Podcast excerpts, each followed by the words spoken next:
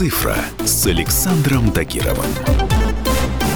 Всем привет! С вами по-прежнему любитель высоких технологий Александр Тагиров. Недавно я решил пересмотреть оригинальный фильм «Бегущий по лезвию» и с удивлением для себя отметил, что события фантастической ленты разворачиваются приблизительно в наше с вами время. Там мы видим кучу небоскребов, летающих автомобилей, голографической рекламы и роботов, которые неотличимы от людей. Примечательно, что Ридли Скотт снял этот фильм в далеком 81 году, а книга, на которой он основывался, и вовсе написана в 68-м. В то время люди представляли наши с вами дни как эпоху эпоху мегаполисов, киборгов и царство победивших технологий.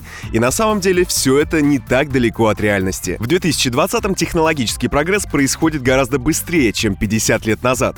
И вполне возможно, что даже самые сумасшедшие фантастические задумки скоро станут частью нашей жизни. Возникает вопрос, чего стоит ждать от технологий в ближайшие 10 лет? Давайте рассмотрим самые перспективные отрасли на данный момент.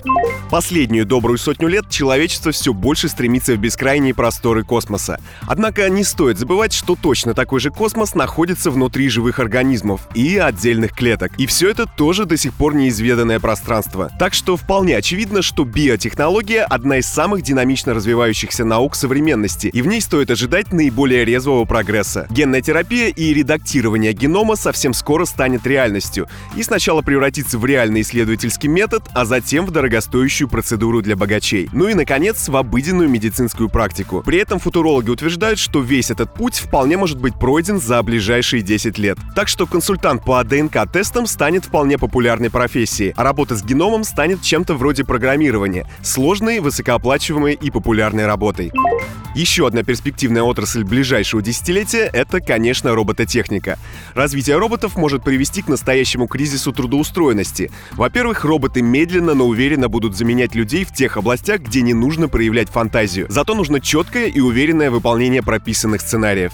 Специалисты служб поддержки, официанты, фармацевты, курьеры и автослесари — всех их могут заменить роботы, безотказные и вежливые. Однако благодаря искусственному интеллекту появятся и новые профессии. Одной из таких станут менеджеры роботов, решающие конфликтные ситуации, которые выходят за рамки прописанных сценариев.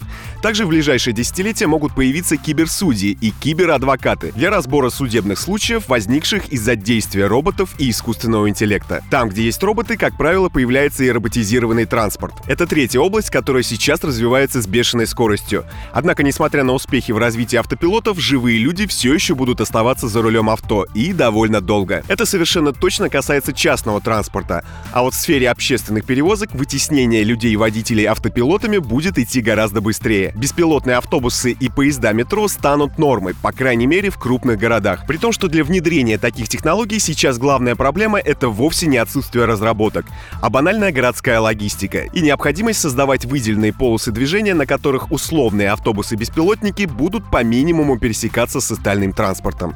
На этом у меня все. С вами был Александр Тагиров. Ищите мои подкасты на всех популярных платформах, подписывайтесь, ставьте лайки и оставляйте комментарии. Всем хай-тек пока и да пребудут с вами технологии.